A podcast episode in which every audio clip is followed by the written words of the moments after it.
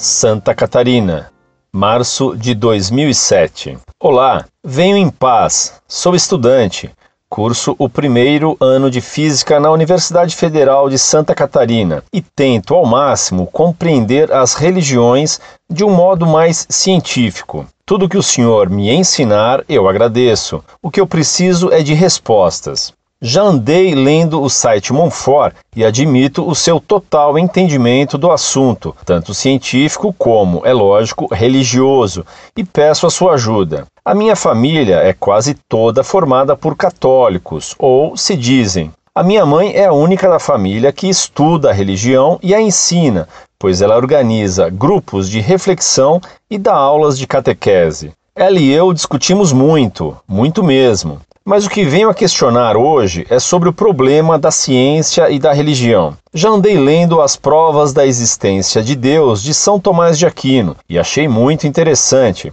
E notei que muitas destas análises faltam à física, mas estas provas fazem com que Deus torne-se algo sem personalidade alguma. Não conhecia as provas de São Tomás de Aquino e achei-as interessantíssimas, principalmente a prova do movimento e a prova da existência de Deus pelo governo do mundo. Não é sobre isso que escrevo, mas a terceira via, a prova da contingência, há, na minha opinião, um equívoco, pois faz-se uma análise puramente linear do fato, onde é dito, abre aspas, ora, entes que têm a possibilidade de não existir de não ser, houve tempo em que não existiam, pois é impossível que tenham sempre existido. Fecha aspas. Pergunto, por quê? Por que é impossível que tenham sempre existido? Cuidado, pois a terceira via baseia-se na resposta da pergunta acima. Não me vem na cabeça nenhuma resposta lógica, nem científica e nem religiosa para apoiar que um ente deve ter um início. Mais uma citação, abre aspas. Porém, se nada existia, nada existiria hoje, porque aquilo que não existe não pode passar a existir por si mesmo. Fecha aspas. A frase acima é corretíssima e lógica, a não ser que Stephen Hawking e sua teoria das partículas virtuais esteja correta. Se for o caso, elas se criam sozinhas e aleatoriamente. E se você for notar, a sua frase acima possui uma contradição com as nossas ideias. Analisemos. Abre aspas. Porém, se nada existia, nada existiria hoje. Fecha aspas. Perfeitamente entendido e de acordo. Mas por que aquilo que não existe não pode passar a existir por si mesmo? Claro, mas isto aplica-se a qualquer ente, inclusive Deus. E voltamos à mesma pergunta boba de criança: quem criou Deus? Mas não foi sobre isso que escrevi para você. É para falarmos do Gênesis. O Gênesis é apenas algo simbólico? Ele deve ser interpretado? Deus criou o universo em sete dias? Se as respostas às duas primeiras perguntas anteriores forem um não, então eu não entendo mais nada. Gostaria eu que a resposta fosse sim, pois como Deus poderia explicar a um povo, desculpe a palavra, ignorante, como ele criou o universo? Já fiz esta pergunta a várias pessoas e algumas me disseram sim, outras disseram não. Se não, então no princípio criou Deus os céus e a terra. Deus criou os céus e a terra no mesmo dia?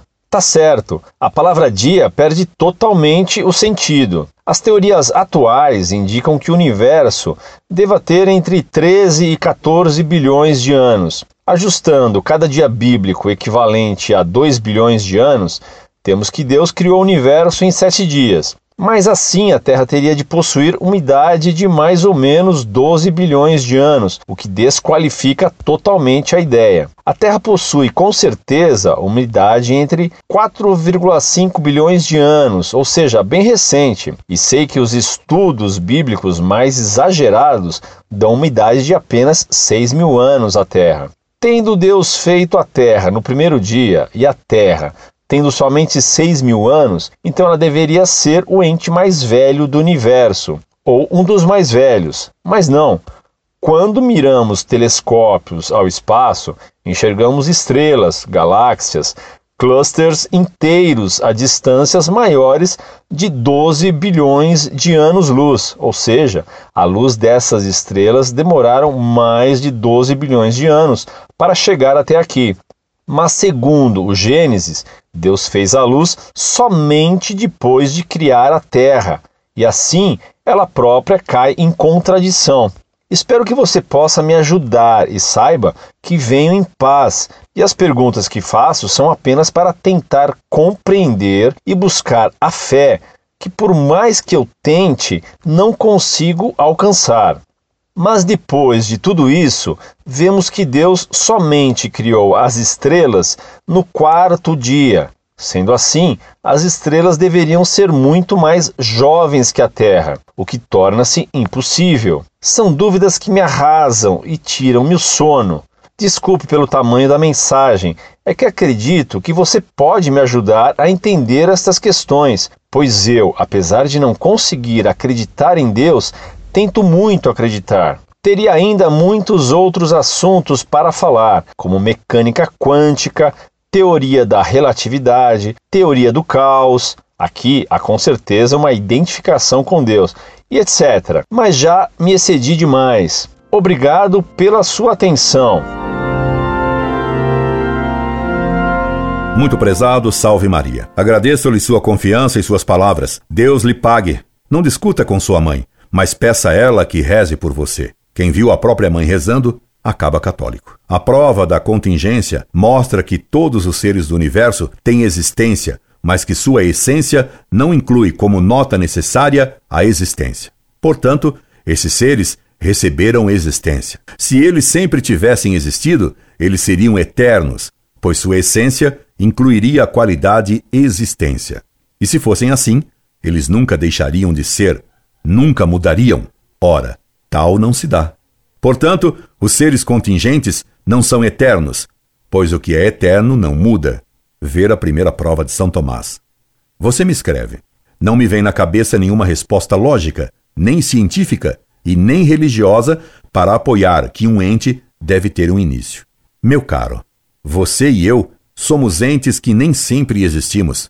A física e a geologia mostram que o mundo material teve início. A teoria do Big Bang, fundamentada no movimento das galáxias, comprova que o universo teve início. Quando você pergunta quem criou Deus, você mostra que não compreendeu perfeitamente a prova primeira de Aristóteles. A pergunta inclui o verbo criou no pretérito perfeito. Ora, essa pergunta implica novamente e o ser absoluto, não tendo potência passiva, não pode ter nenhum movimento. A Deus não se podem aplicar, porque ele é ato puro sem potência passiva, nenhum verbo que implique em movimento ou mudança. O Gênesis é um livro que deve ser entendido como histórico, o que não significa que ele não use símbolos. Veja, por exemplo, no primeiro dia, Deus fez a luz, mas só no quarto dia ele fez o sol. Então, como havia primeiro dia? De onde veio a luz do primeiro dia? Então, não significa período de 24 horas, mas etapa, pois Deus mesmo diz que um dia para Deus equivale a mil anos, isto é, a um tempo imenso. O primeiro versículo do Gênesis é bem difícil. Diz ele: No princípio, criou Deus os céus e a terra. Céu significa aí todas as criaturas espirituais e terra, todas as criaturas materiais. E é por isso que no Credo dizemos que Creio em um só Deus, Pai Todo-Poderoso, Criador do céu e da terra, de todas as coisas visíveis, terra, e invisíveis, céus, os anjos. É falso que os estudos bíblicos dão à terra seis mil anos. Esse cálculo é de alguns rabinos e de pastores protestantes, não da Igreja Católica. Esse cálculo se baseia no tempo de vida dos primeiros patriarcas, como é contado no Gênesis, quando dá a descendência de Adão. São citadas dez gerações desde Adão até Noé, e dez é número claramente simbólico. Certos rabinos e pastores protestantes fazem o cálculo baseados na duração da vida desses dez descendentes de Adão, como se fossem um filho do outro diretamente. Entretanto, isso não é assim. Quando na Bíblia se diz descendentes ou gerado, não quer dizer filho direto.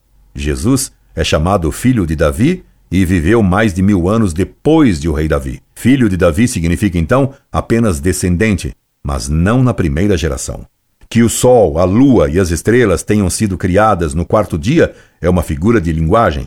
Lembre-se que já no início Deus fez tudo de uma vez: céus e terra, seres visíveis e invisíveis. No primeiro dia, Deus fez todo o universo, estabelecendo as leis que regem e que pouco a pouco permitiram a terra ir esfriando, aparecendo águas condensadas num nevoeiro imenso que não permitia ver as estrelas. No quarto dia, na quarta etapa, que deve ter levado milhões de anos, Sol, Lua e estrelas se tornaram visíveis, mas já existiam antes.